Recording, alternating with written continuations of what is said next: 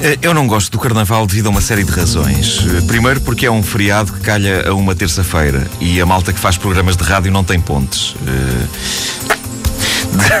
E na escola já odiava, porque eram umas férias parvas. Eh, Não se comparava com as férias de Natal ou da Páscoa. Umas férias parvas, meia dúzia de dias e ainda por cima ahm, ia-se trabalhar num dia que ainda tinha nome de feriado, quarta-feira de cinzas. Quarta-feira de cinzas é claramente nome de feriado, é tipo sexta-feira santa. Não se devia ir trabalhar na quarta-feira de cinzas. E porquê?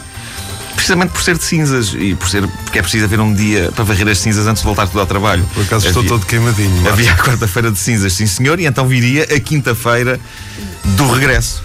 Não era? Dois feriados juntos, era inédito, era giro. Depois, Boa, Marco. tomem nota disto, hein? As pessoas que mandam nessas coisas dos calendários e não sei o quê. Ahm, depois, sempre tive uma relação de amor-ódio com o andar mascarado. Em criança, eu não gostava do carnaval, mas ao mesmo tempo tinha inveja dos miúdos que iam para a escola com grandes eh, vestimentas de zorros ou de cowboys.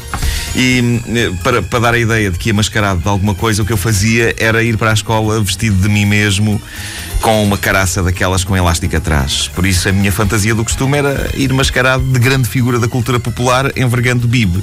Uma vez fui mascarado de Pato Donald vestido de bibe, outra vez fui para a escola mascarado de Rato Mickey vestido de bibe, e num ano fui para a escola mascarado de Homem-Aranha vestido de bibe. E os meus colegas perguntavam, mas isso estás mascarado de quê? E eu, é de Homem-Aranha, não se nota. E eles, "Epá, mas estás vestido de bibe. E eu dizia, mas o Homem-Aranha também andou na escola, seus idiotas. E eles arrancavam uma máscara da cara e pisavam e tal. Bom, mas eh, penso que os meus traumas do carnaval vão todos dar a uma história verídica que eu já contei aqui na rádio há uns anos, mas que não resisto a contar outra vez porque muita gente pode não ter ouvido e aqueles que ouviram, como a história envolve a humilhação da minha pessoa, vão certamente gostar de a ouvir outra vez. E eu falo por mim, não há nada mais divertido e reconfortante do que a humilhação de outra pessoa que não nós. Bom, o que se passou foi que eh, eu estava a começar a ficar um bocado farto de todos os anos ser olhado de lado pelos meus colegas como o, o puto chato que estragava o carnaval. Estava a escola inteira mascarada e de repente lá andava eu de bibe com a caraça de um estrunfo. Não, é pá, não. Isto tinha de acabar. Mas eh, eu sempre tive a mania de.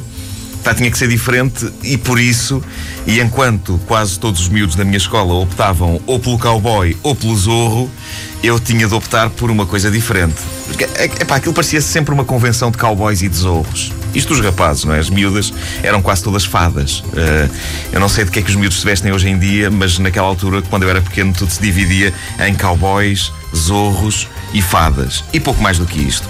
E eu lembro-me de sonhar uma noite que o mundo era assim, feito de cowboys, zorros e fadas. Só cowboys lutando contra zorros pelo amor de fadas. Cowboys acasalando com fadas e tendo como crianças eh, caubadas, eh, vaqueiras com poderes mágicos. Ou fadas acasalando com zorros e dando origem a fadorros, eh, magos com o dom do manejo da espada. Era isto o meu sonho.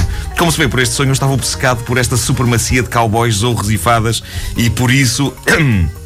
Eu sabia que no primeiro ano em que iria mascarar-me a sério, eu tinha de causar impressão. Eu tinha de ter uma máscara tão boa que iria finalmente fazer com que a multidão me respeitasse. Uma máscara tão extraordinariamente cool que os miúdos mais velhos parassem de me bater. Então eu escolhi mascarar-me de quê?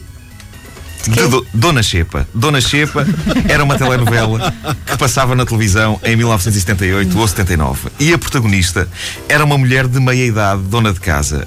Por alguma razão que, passados todos estes anos, eu não consigo descortinar exatamente qual foi, pareceu-me boa ideia que eu, o clássico puto vítima, o clássico miúdo que ambiciona ser tão fixe como os outros, me vestisse de dona de casa de meia idade. Ah, e ninguém foi capaz de me dizer: Epá, não faças isso, não cometas esse erro. Não, não. Aos 9 anos de idade, na quarta classe, eu fui para a festa de carnaval da escola, mascarado, dos pés à cabeça, de mulher de 50 anos. Ora, que miúdo é que, aos 9 anos de idade, vai para a escola como travesti? Deixem-me então descrever-vos em que é que consistia esta ideia esperta de ir vestido de mulher de 50 anos.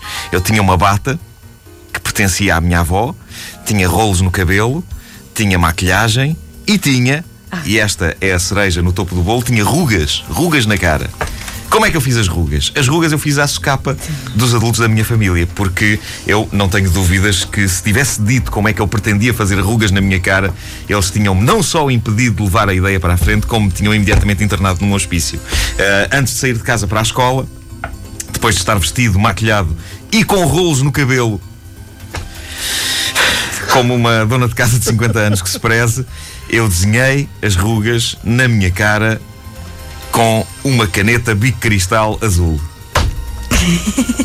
E assim fui para a escola. Uh, assim fui para a escola. As más notícias é que ninguém percebeu que eu estava mascarado de personagem de telenovela.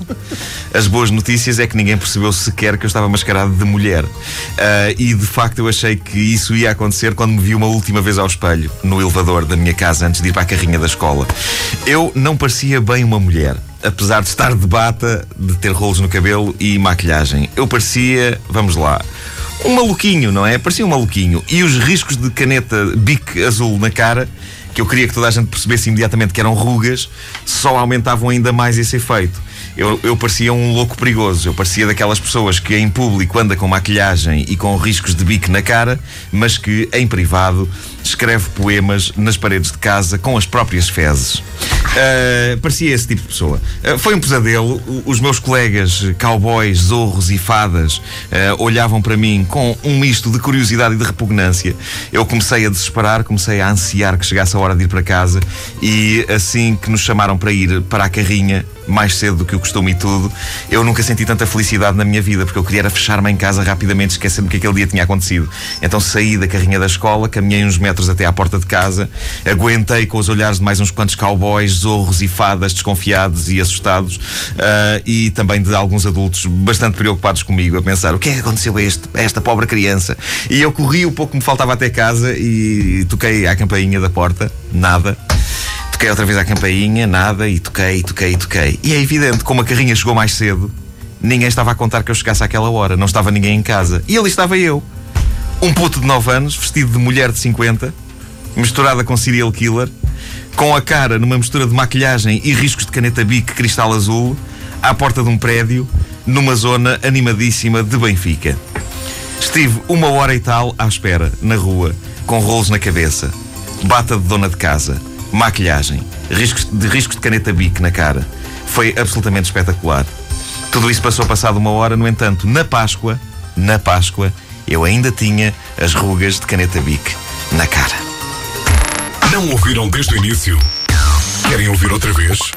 Ouçam esta rubrica em podcast www.antena3.pt